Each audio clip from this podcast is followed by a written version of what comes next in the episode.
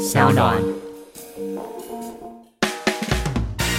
大家喜欢吃汉堡吗？如果你喜欢吃汉堡，这边告诉你，乐天市场和明星店家摩斯汉堡的双十二 Super Sale 活动有独家优惠价格，还有法克电台专属的折扣码和独家赠品，优惠只在十二月七号到十二月十三号才有哦。现在告诉大家三个优惠重点，马上记下来，我只说一次哦。第一，除了乐天市场和摩斯汉堡全馆活动，摩斯年终感谢季的冷链专区八五折起。还有乐天精心挑选的米汉堡和牛丼两个明星商品，有乐天的独家价格。第二，米汉堡两盒共十二入，口味任选，乐天独家价格六九九免运费；牛丼两盒共十入，乐天独家价格一样五九九免运费。优惠只在十二月七号到十二月十三号哦。第三，现在听法客电台的朋友，赶快记下专属折扣码。只要在十二月七号到十二月十三号于摩斯汉堡下单，输入 L O V E M O S，也就是 Love Most，就会有满一千二折一百二的折扣。你以为只有这样吗？One more thing，输入法克电台优惠代码 L O V E M O S Love Most，除了有一百二十元的折扣之外，再送独家赠品摩斯保冷袋一个哦。心动不如马上行动，还有更多优惠下杀，立即上网搜寻乐天市场血拼啦！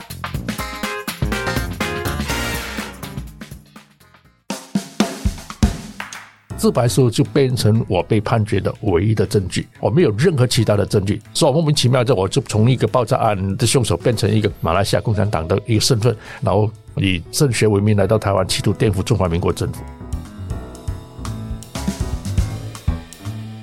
大家好，我是法律白话运动的站长贵智。今天这一集节目，我们邀请到一位很特别的政治受难者，那他是陈清生前辈。我在节目里面会称呼他为生哥。那为什么会在开场的时候说这位政治受难者很特别呢？因为我们过去谈到政治受难者的时候，我们多半想到都是台湾本土的人物，但是陈清生前辈他是从马来西亚来到台湾的侨生，结果因为一些事件遭到连累，然后最后成为政治受难者。而我们今天的另外一个主题“人权办桌”则是跟他的人生经历有很大的关联，所以我们要。邀请到陈金生前辈来到法客电台，跟我们聊一聊他的一些人生心路历程。我们同时也邀请到人权办桌的副招林永璇，跟我们分享一下人权办桌这个活动它到底是什么，然后他想要带给社会一些什么样的关怀、什么样的意义。那说是不是还是可以邀请生哥帮我们分享一下，说您当初是为什么会来到台湾，然后您来到台湾之后发生了什么样的事情？就我简单的婴儿的故事，的的确确是很特殊，跟别的政治受难者完全不太一样的哈。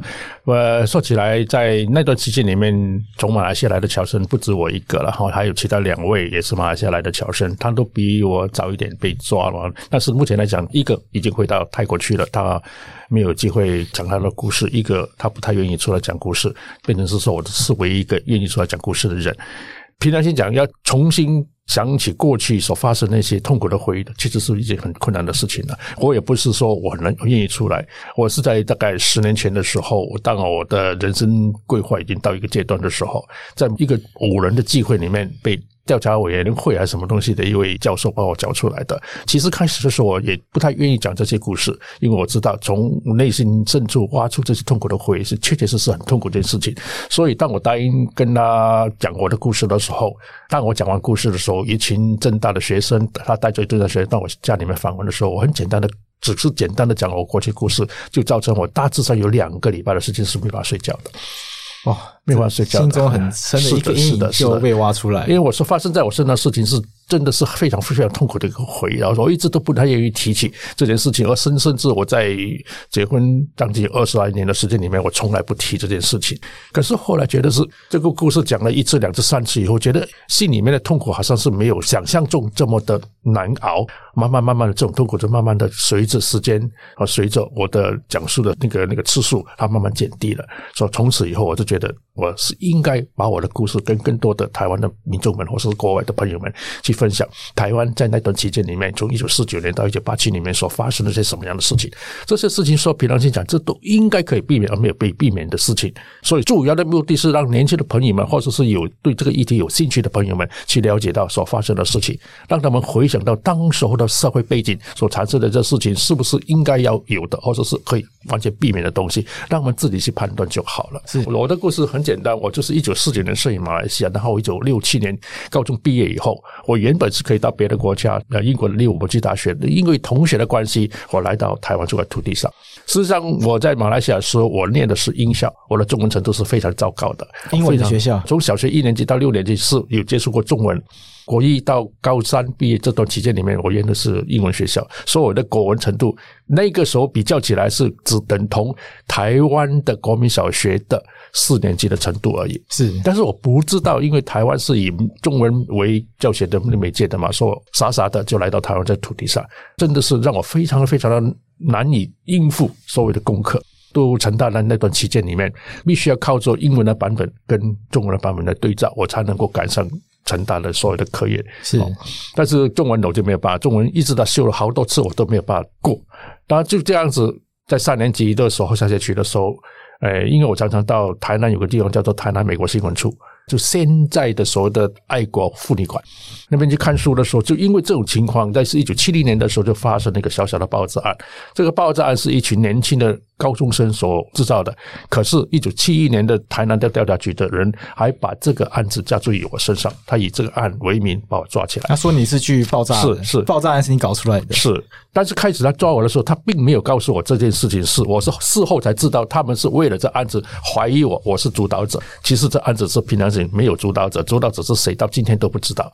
这样子，我是被从台南的时候，我在一九七一年的三月份的时候就被。调查局的干员把我骗到台北来，他用这种方式让我觉得很莫名其妙。他也没告诉我任何的理由，但我发现情况不对的，我问他到底是什么原因你要把我带到台北去，他也不跟我讲。甚至我在那个一个多两个礼拜左右的那个非常非常残忍、非常不人道的那个刑求之中，他们也都没有透露任何的消息，是为了这件案子来抓我的。后来我才知道，最后我被移送到警美看守所的时候。前一刻我才知道，原来他们是为了美国新闻处爆炸案抓我。那段询问的期间里面，把我整得很惨，但是他们都没有提供任何的那个任何的消息告诉我到底是发生什么事情。所以我就觉得这很很惊讶的事情，我的人生就这样子莫名其妙的就被他们毁了，我的人生、我的前途、我的一切一切、我的自由。常常说，人家说，在那段期间里发生很多的冤假错案，这冤假错案同时都发生在我的身上，冤假错都，都在我身上，所以就从我身上就可以看得到了。所以说我常常我跟年轻的朋友们分享我的故事的时候，你不需要去找别人去听这个冤假错案，这冤假错案都在我身上都可以看得到。他以美国新闻出的爆炸来抓我，就是一个错案，他抓错了这个人，而抓错了人，到最后他并没有把我放回去。当我走得很惨的时候，他用骗的方式去把我骗骗到那个景美的看守所去，把我关在那个地方，然后在那个地方。又造假做了个假案给我，啊，就变成说一个从一个刑事的案变成一个政治案，他用他各种方法无无所不用其极的，就让我写下了他们所要的一个自白书。这个自白书就变成我被判决的唯一的证据，我没有任何其他的证据，只有的自白书就是我的证据，他没有任何实体的证据。但是一般来讲，根据宪法来讲的话，自白是不可以当做证据的嘛？对。但是他在那个时代里面，就所谓的在军事法庭里面，证据什么事情？你讲过的就是证据，对，所以莫名其妙的，我就从一个爆炸案的凶手变成一个马来西亚共产党的一个身份，然后以政学为名来到台湾，企图颠覆中华民国政府。而最严重的，就后面这句话，就是达到了作首私刑的程度，就这个样子，莫名其妙的，他们就以这个理由，以惩治判断条例二条一起诉我。大家都知道二条一是什么，对，这是唯一死刑嘛？唯一死刑起诉我的时候，我也没法告诉大家我如何度过。但我知道我被以死刑起诉，一直到我被判决那段期间，那种最恐怖的期间里面，在我坐牢期间，被我正讯期里面，我大概是很难很难了解到我是怎怎么度过的。在看守所那段期间里面，确实是我真的今天怎么回想，我都想不出来我是如何熬过那个将近两个半月的时间。所以，当那个时候，同房刚好有一位被国民党整下来的所谓的调查局的副处长，哦，这第三座副长叫李世杰，跟我同房。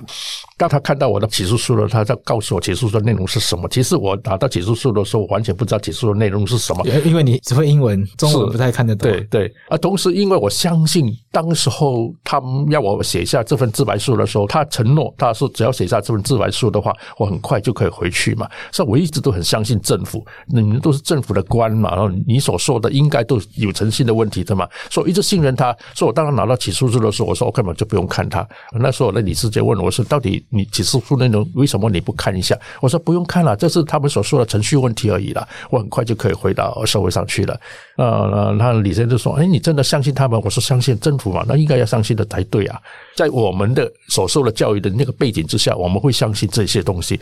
可是当时他看了起诉书，有他摇摇头，他说：“你又再度被骗了。”从那个时候才知道，原来我是被唯一死刑起诉的人。在审讯的期间里面，他也教了我很多方式，去如何面对这个审判哦。但是这个东西在那个时代的所谓的军事法庭里面都没有任何的作用。到最后的时候，在判决庭的时候，我全身都在发抖，完全身是僵硬的，完全没有任何的思维。我只听到我自己的心脏一直在跳，一直跳。我心里面所想的，今天大概就是我最后一天。他走到法庭的时候，他讲了半天，最后法官宣判，他说他是因为我是来自海外，不了解台湾的状况，所以做了一些对不起台湾的事情。我心想，我做了些什么对不起台湾的事情？他说，因此他上级决定用十二年有期徒刑来替代死刑。他给你减刑？是我听到这个东西，我心里就慌。我为什么要承受这十二年的牢狱之灾？我没有做过任何对不起自己的事情，我没有做过对不起国家的事情，我为什么要莫名其妙的要承担这十二年的牢狱之灾？我心里面没有办法负。当时我就我不也不知道哪来的勇气，我忽然间那时候我只期待了一个，既然你们用了惩治犯罪条例二条一唯一死刑起诉我，我所期待的就是一个就是死刑，一个就是自由。所以我当听到十二年的时候，我就举手说：“法官大人，我有问题。”法官说：“什么问题？”我说。既然你们以《惩治犯罪条例》二条一为死刑起诉，为什么干脆判我死刑？我十二年是非常长的一段时间，我不知道我能不能度过这十二年牢狱之灾。我回到社会上，我会变成一些什么样的人？我没有办法承受，因为我没有做过任何对不起国家的事情。为什么我要承受这十二年？请你改判我为死刑。我他说我问了为什么？我说一了百了。我宁可早点离开这社会，我没有办法承受这东西，我可能会变成一个精神不正常的人。当我回到社会上的时候，没想到法官走下来，跟我说：“哎，不是我想判你这个东西，上面决定就是十二年。如果我不照判的话，可能下一个站在这个地方聆听审判的可能就是我。”我听到这个东西，我记得我那时候还觉得，哎，这法官还有还有点良心呢、啊。可是后来回想，原来他们这群人所谓的军法官。他们这群人都是同一群的所谓的军官，这个军官都是这类同的人。他今天可能是法官，明天可能是检察官这种人，所以他不会把这些所讲的话，如果真的把他透露在外面的人知道的话，他肯定他也会像我这样站在这里审判。可是这些话不会露出去，因为他们这群人里面已经有个默契，而且那时候的所谓军事审判审判法庭的话，这是一个秘密式的，没有任何外面的人可以知道里面发生了些什么事情。就这个样子，我被判了十二年，十二年徒刑，我也没有办法，但是。我没有放弃，我回到牢押房里面去，我从头到尾就想尽办法，用各种方式，只要是可行的方式，我都用过了。可是最后还是维持了十二年有期徒刑。是啊，很多人那个班长当我提出上诉的时候，他说：“你不要上诉。”我说：“为什么不能上诉？我一定要上诉。”他说：“你不怕被判死刑？”我说：“不怕，因为我没有办法接受。”有我的个性呢，我没法接受这十二年的有期徒刑，请你把我送上去。班长说：“好吧，就把我送送上去。”然后最后最后也就是维持了原判，这十二年有期徒刑。OK，那后来这十二年都在绿岛吗？没有，我大概一年半的时间是在集美看守所。好，然后大概有八年半的时间在绿岛。我在绿岛是关在绿洲山庄，大概有一年半到两年的时间是在土城的那个仁爱实验教育实验所，这是所谓的人教所。最后的两年的时候，他他们所谓的洗脑。因为我是犯了所谓《惩治叛乱条例》二条例，又是红色的共产党，所以一九七五年的老蒋死的时候，所谓的减刑，我也没有办法享受到他的那个所谓的减刑。当时在这个绿岛的生活，还有一些印象吗？因为森哥现在会带导览嘛，因为节目开始之前的时候，你有提到说你现在会在集美园区还有这个绿岛园区带导览，是，是不是可以跟大家分享一下？你在带这些导览的时候，你是也会讲一些你当时在这些场所里面的一些一些回忆这样子？当然是会讲啦，这些东西，尤其是在我在绿岛那段期间里面发生很多的事情嘛，哈，这些事情有开心的。坐牢也有开心的事情了哈，也也有很伤心的事情，但是也有对我很激励的一些事情了。我都会在绿岛的时候，会比较讲这些故事，看时间的长短。很多年轻的朋友们来园区参访的时候，如果是我导览的话，通常我都不会主动提起这些东西，但是我希望他们能问，他们问到以后，我就提起的事情。比如说我刚刚去到绿岛的时候，那段期间我心理上是非常的不舒服的，我采用比较消极的方式去面对。我的人生，所以我在那个地方有大概两三年的时间，我是不跟别人有任何的接触的。是，但是这一段时间以后，我忽然醒了过来，那时候才积极的参与很多很多所谓的活动。才把自己的身体调好起来。其实最重要的是，我一直很感谢的。我常常讲到，就是如果我没有那一群同房的那些难友的鼓励，在我情绪最低潮的时候，不断的在我的耳边一直提醒我不放弃的，一直提醒，一直提醒。虽然我没有理他们，闭着眼睛坐在那边，但是他们这群人真的是非常非常的感恩，他们一直不断的。轮流的在我耳边讲我一些鼓励我的话，希望我们走出阴影，能够重新拾起我的信心去面对人生。这些话让我觉得是非常受用的。所以当时我有一天出去放风的时候，晕倒在地上的时候，这些语言就不断的刺激着我，要我好的站起来，让我面对这社会，面对这世界，面对你的未来。所以从那个时候开始，我才发觉到。以前的态度是错误的，我应该积极的面对我的未来，我应该是好的活下来去，回到社会上去看那些曾经家还有的人，他们的下场如何。我应该活下来去面对我所可以做的一些事情，尤其是对我母亲的承诺。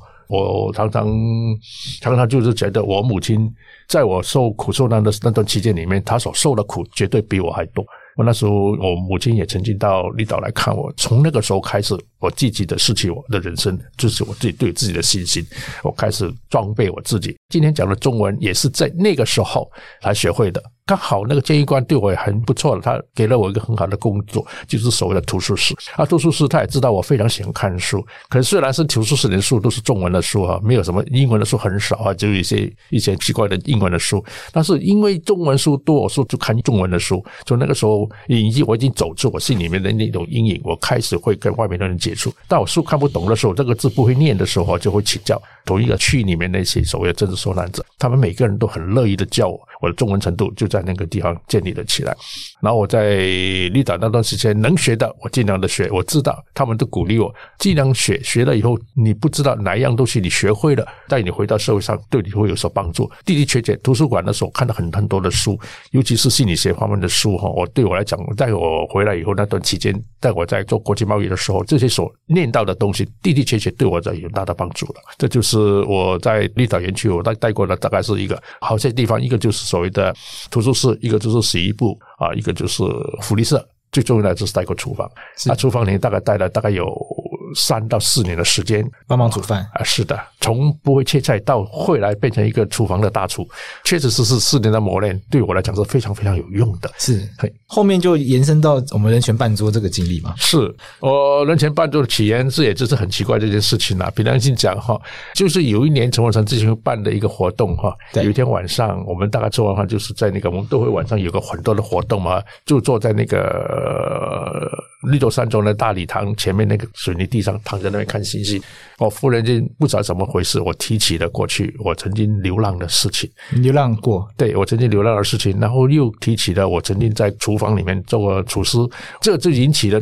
当时成文基金会参加的这些学员们的兴趣，尤其是那个小球、小球哈啊林瑞智哈，还有那个中研院的副研究员哈，就是彭仁玉是好，他们开始就在那个地方，还有一个林琼华老师，林琼华老师，还有北大的小老师，我们他们三人忽然间忽然间有一个奇想，就是说为什么我们不结合当那个时代里面的两群在社会底层生活的人？把它结合起来，让那些成功走出了阴影的这所谓的政治受难者，以人权的名义来办一个人权办桌，来刺激那些所谓的。流浪者就是无家者，让他们从我们身上可以看到一些亮点，他们可以重新站起来。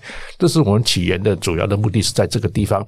我为什么会这样子讲？我们主要所邀请的人都在万华这一带。是为什么会在万华这一带？是因为万华就是我流浪的地方。因为一般人会觉得说，您是马来西亚侨生，那应该那通常这种案例应该一出狱就被驱逐出境。是，但是您没有离开，留在台湾。我不能离开，我不不不能离开。我稍微提一下这点，在一九八三年的时候，我时间到了，十二年的劳做完了哈，他给我填了一份资料，我第一个写下去就是希望你们把我驱逐出去回到马来西亚去。可是他退了回来，他说如果我们不能让你回去的话，你希望我们帮你做些什么？他们有承诺，他会给我发身份证，然后给我找工作，然后给我找地方住。可是这些事情都没有发生，又被骗了，就被骗了。时间到了，他就把我带到大门口，就把我丢在那不理了。从那个时候开始，我曾经也有一个难友来接我。开始的时候不知道有人接我，后来他接我到了，我们也成立一个公司。可公司在三个月时间就垮了，垮了以后，我的个性我不愿意去连累别人，说我就从那时候开始，我就变成一个流浪汉。是，那流浪汉大概有积极的想办法去申请所谓的那个身份证，因为在电影当时，如果是你没有身份证，你哪里都去不了。我花了很多的时间，可是他们一而再再而三的骗我，都不给我这个身份证，说我在台湾这块土地上就流浪了大概有三年的时间。就当时没有身份证是没有办法找工作之类的，就是你找到了工作也没有用。是我没有身份证，我找得到的时候也没有用，因为后面马上就有压力了。那老板就会跟我讲：“哎，我不能用你，为什么？”我说：“因为他有受到很大的压力，所以没有办法用我。”你这样子可以知道是什么原因了，就是一个你后面有一只手，请他不要请我。就有一些单位的人知道这个老板要请你，然后他们就会去。警告他说：“你敢用他，你敢用陈先生的话，你就自己知道后果。是不是我一个人？很多政治受难者都有这同样的经历。因为我们出来以后，虽然我们自由了，我们也也付出了代价，可是他们还是不会放过我们。我们也承诺，我们也写了契约书，我们不会在社会上再造成任何的困扰。可是他们都不会相信的。就这样子，因为这两个原因，这故事所以才有今天的所谓人权伴奏。所以当时。”您在台北流浪了多久？诶，台北时间其实我在台北做的时间就万华附近哈，万华附近大概流浪了两年半左右的时间，然后有大概半年左右的时间，我是流浪在回到土城那个仁爱森林教育实验所那附近流浪。因为那时候那个曾经帮过我的厨师是国民街某一个小餐厅的厨师，他曾经给了我希望，他曾经帮助过我，从他的身上得到了很多的启示。我觉得我是可以应该可以站得起来的，他给了我信心。我从他的眼神，我从他的讲话，我从他的那个。字体语言里面，我发现他真的是关心我的，是。所以那段期间里面，我是觉得，如果他这样的关心我，再加上那段期间呢，我妈妈也曾经来台湾这块土地上，我用骗的方式把我妈妈打发过去了。可是我觉得，我如果这样下去的话，不是办法，所以必须要离开那个地方，我才有机会重新站起来。对，否则我每天跟着那几个人在那边流浪的话，我的人生可能就垮了。毅然决然的离开了他们，就开始自己想办法。当然，同样的还是在流浪，可是那个流浪的方式就跟牯岭街就不太一样了。那当时马来西亚政府没有给你一些帮助吗？有。马来西亚要我回去，也派了人来要把我带回去，可是台湾政府不让我回去，就很恶霸。是，人家都派人来了，对，所以马来西亚政府也拿台湾政府没有办法，是，人都没办法。但带了身份证，我弟弟陪着他们来，本来把我接回去的，他不发给你所谓的出境证，你就出不去。是，那是要出入境证嘛，哈，对，那没有的话就出不去。所以我我后来我觉得，哎呀，既然这样子，我们不要找麻烦，那我就想办法在台湾这块土地上生存下去，这样子。是，永璇你怎么看？就是说，我们人权办桌是不是有很多这样子的一个政治受难者，很多这样子的一个朋友？他们也有这样子共同的经历，所以我们才会有人权办做这样子的一个活动的一个念头。嗯，其实很多政治受难者他们在出狱之后，因为有政治犯这个标签，那他们其实，在平常的生活中还是会继续被很多特务继续盯着这样子。然后，比如说像是刚刚申哥也有提到的找工作，那就会成为一个非常大的难题，因为其实就是很少公司愿意去雇佣政治犯，因为怕自己也会被被盯上或。是遭遇很多困难，这些在求职上困难呢，我们后来就觉得说，其实政治受难者跟无家者这两个族群有一个共通点，就是他们都是被主流社会污名的，然后是被排除在外的，是对，所以像无家者可能也会因为他们的学历，或是因为他们的年纪，甚至是性别，在求职上面也会遇到困难。对，所以这两个族群，我们才会想要在人权办桌这个活动里面，能够让这两个族群能够坐下来，然后一起吃顿饭。是因为很多政治受难者，他们也有流浪无家的经验吗？对对对。我们如果切到无家者这一块的话，我会蛮好奇，就是说为什么同时会想要关注无家者这个议题？嗯，但其实就是生哥他在出狱之后有一段就是三年左右的流浪的生活。那这一段生活是因为有一个厨师，他当时对生哥讲了一些事情，然后让生哥就是决定我还有能量活下去，我还有能量就是再重新站起来这样子。那其实我们也是希望能够给无家者一个希望，因为其实无家者很多时候他们真的就是只是没有地方住而已。那工作什么的，他们其实也。也都会，比如说像是举牌，他们能够维持一些就是最低最低的生活基本所需，只是因为没有房子，所以他们今天被归类成无家者。那我们希望说，就是可以借由一顿饭，以及在人权办桌之前，我们也会办很多像是影展啊，或是一些一系列活动，那是希望能够就是点燃无家者他们心里面活着的希望，能够让他们在这个生活中还能持续就是勇敢活下去这样子。我突然有个问题，就是无家者跟皆有这两个用语，对你们来说是有差别的吗？还是其实它就是可以互换使用的？这个其实，因为我本身是念社工系，那我们其实也有用一堂课的时间讨论过这个。那无家者的名词一开始是芒草心协会就是创立的，为了要破除皆有的这个污名。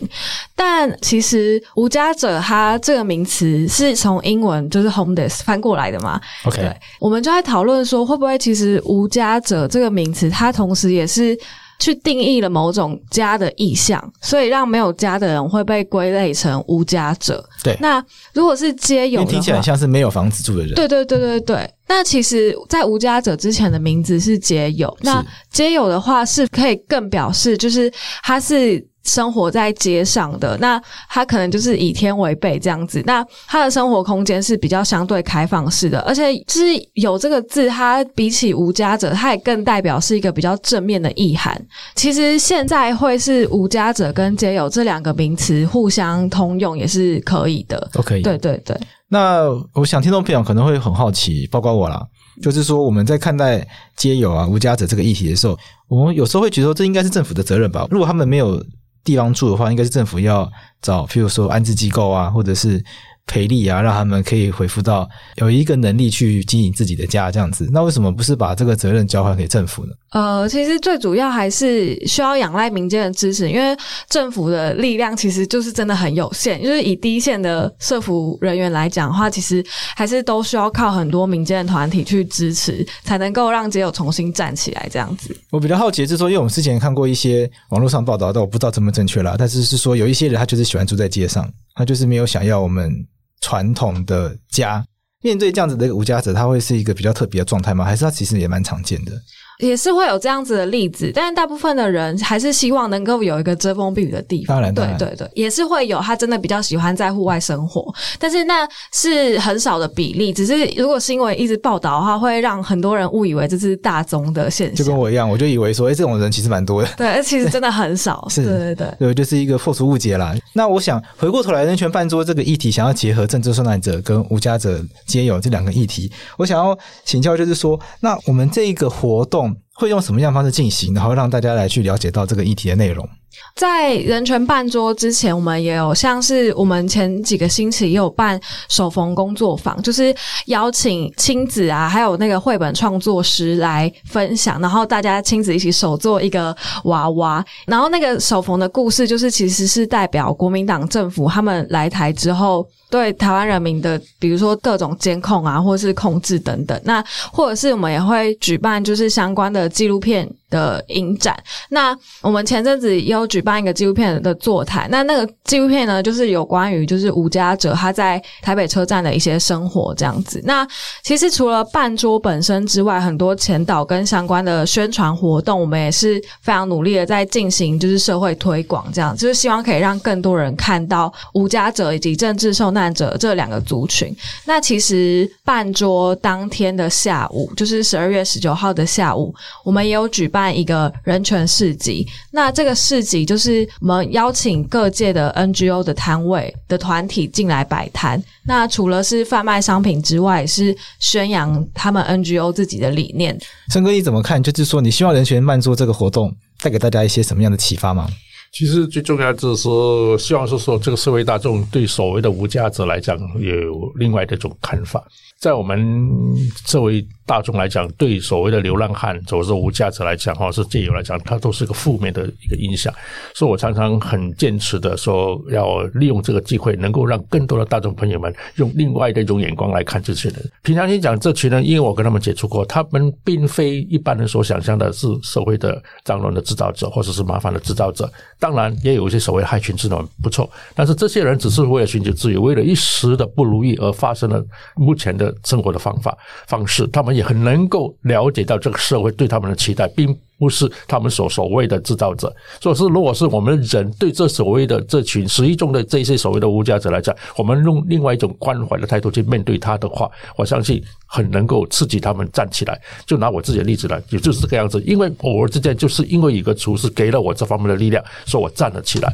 所以我们也期待说，社会大众见到这些人，不要把他们当做一些社那个社会的垃圾一来来看，给他一个安慰，给他一个问候，一个笑容。我相信这一点点，这小小的一个所谓的爱的一个表示，我相信他们都能够感受得到的。终有一天，他们就可以站得起来。这个是最重要的。我希望是说，社会大众不要把他们当做。是，因为我们在新闻上面常常看到，譬如说在公园里面泼水啊，游民游民就不会来住啊。我们看过像这样子的一个很令人错愕的新闻嘛？怎么会有政治人物会有这样一个想法？但我想政治人物会做这样子的语言，表示说他背后一定要有一群的，可能他所代表的民意是对于这样子的一个无家者游民是有一定程度的反感，所以他才会有这样子的能量去做这样子的言论。这个样子的一个活动，希望可以破除民众对于无家者对于就有的一些负面的想法嘛？是。那这个活动会有政治受难者这一块，就是。希望大家也去看到呃很多政治受难者的故事吗？其实，在当时候的所谓的人权办桌的现场的话，是比较没有办法讲到这么多故事。但是开始的时候，就希望是每一个桌都有一个所谓政治受难者。这个政治受难者已经走出了这个社会的底层的人，已经在社会上有一点点的成就的人，能够在吃饭的时候能够跟他们讲他们的故事，这样子，这样子，我相信这也是其中一个方法了。这是其中一种方法，让他们感觉得到我们。政治受难者，我们所受到的破坏，并不会比所谓的无价者来得少。而我们连生命差点都丢掉的人，我们都能够在这种困苦的环境之中站起来，找到自己的方向。你们这些人只是一时的失智呃迷失了。从我们身上希望你看到能能够站起来的一种力量，让看到我们站得起来。我相信他们有一天都会站起来。我也接触过一两个曾经参加过这个所谓的这个人权办桌的，他们现在也都还不错了。是，嘿。我们这个人权办都办几年了？从二零一六，对，从二零一六开始，今年是第五年，已经第五年。对，那过去的这几年有没有一些有趣的故事在这个活动中发生？就是刚开始的时候，森哥都会有一个代表的菜。就是森哥都会当天做一道菜，然后自己带来。对，因为后来我们桌数就是越开越多，像是今年已经开到二十七桌了，这样子。二十七桌，那有点辛苦。对，森哥要自己做有点辛苦。对对，对对，所以我们就没有再麻烦森哥，就请他自己带自己的菜来了。Okay. 对，然后设计菜单也是还蛮有趣的一个过程，就是我们会跟很多人讨论，那觉得这道菜可以代表什么样的故事，或是有什么样的特色等等的。像盛哥自己会带什么样的菜吗？不一定，就是他们需要说我能带我曾经在绿岛当厨师的，在那个时间里面，OK 啊，说曾经做过做过的料理这样子而已啦。就是说在绿岛的时候会有一些什么样的食物？啊，其实我们在绿岛那段期间里面吃的还不错，因为他的厨房就是以我们自己本身政治受难者在管理的嘛，哈，我们只要有那个。材料有的话，我们做的菜非常非常的多样，我们每样东西都可以做，包括年节的一些东西我们都可以做，比如说年糕啦、月饼啦、粽子，这些全部我们都。月饼也可以做，我们都通通会做。不会，不会，一点都不麻烦。但是我们做的菜非常的多，因为当时在我们在绿岛的时候，很多是很有经验的厨师，他就在那个地方叫我们做这些东西。他只是个代表性的东西而已啦。实际上是说，哎呀，这个这是因为曾经在绿岛啊，我们在绿岛那段期间里面所吃过的菜，这样子一个意思啊。就是我对这个所谓的人权伴奏，确实是抱着非常乐观的态度。目前来讲，我已经感觉到很多社会团体已经慢慢的把眼光放在这上面了，对，包括了很多其他的哈，大家都。都希望说把这个社会弄得更好的话，就是要想办法照顾这些所谓的无家者。是，我想节目最后是不是分享一些活动资讯给我们听众朋友？因为我们听众朋友，我想多数都不是无家者，可是如果他们很想参与的话，不太可能去吃那个饭桌嘛。有没有其他的活动或者是其他的环节，可以让我们的听众朋友知道，然后让他们也一起来参与？好，那首先就是我们在 FB 上面有一个粉丝专页，叫做“人权办桌”，就是搜寻“人权办桌”四个字就可以找到。然后在十二月十九号礼拜六的下午两点，在青岛东路跟镇江街口那边也有人权市集，就是大家可以带着亲朋好友啊，或者是带小孩一起来逛这样子。那个地点有什么特别的意义吗？好像是一个看守所，对对对对，就是呃，那那以前台北看守所的在那个地方，就是说青岛东路三号哦，对，哦，就是当年的所谓的保密局的那个看守所，关政治犯审问的地方，对对。所以我们回到那个地点，青岛东路镇江街口，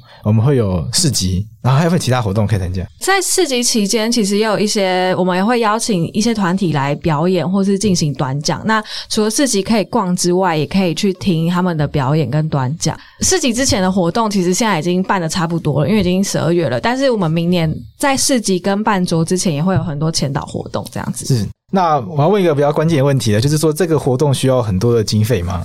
呃，需要，因为我们其实，在除了办桌，还有市集的设摊啊，其实所有环节都是需要钱的。嗯、那大家也可以上就是泽泽的募资专业，然后搜寻人权办桌，找到我们今年的募资的页面，然后就是给我们一些支持，这样子。就是如果人没办法到的话，但愿意帮忙出力的话，大家可以上泽泽搜寻人权办桌，大家找到。这个活动的群众集资的页面，那我们大家如果愿意帮忙的话，我们可以出一份心力，那会有一些回馈品嘛？对对对。好，那我想这个部分就交给大家，可以上网自己看一看。那一样，我们会把这个集资的链接放在节目的资讯栏里面。好，我们今天谢谢森哥，谢谢永璇到我们节目中，然后特别谢谢森哥帮我们分享他过去的这样一个很辛苦的一个回忆。那我希望说，也透过这一集的内容，让听众朋友更加了解到说白色恐怖时期它到底发生了什么事情。因为我想，我们转型正义最重要就是 never again，不要让同样的事情再度发生。那如果我们不希望同样的事情再度发生的话，那我们就更需要清楚了解到过去到底发生了什么事情。那在节目最后的最后呢，也跟大家分享两个资讯。一个就是说，如果大家对于今天陈清生的故事有更多的兴趣的话，我们还有两个方法。第一个是我们过去法客电台第三十三集访问过杜敬轩，在他的著作《血统的原罪》里面，其实有很多陈清生前辈故事的一个记录。那当然，大家有兴趣的话，也可以回去听第三十三集，里面可以有呃，可以听到杜敬轩对于当时东南亚侨生被政治迫害的历史做了很清楚的说明。那再来是说，如果大家对于陈清生前辈本人很有兴趣的话，他平常会在国家人权博物馆集美园区以及绿岛园区做导览的活动，那这个相关资讯大家可以直接到国家人权博物馆来做相关的查询。好，那我们今天谢谢两位，谢谢，谢谢，好，谢谢。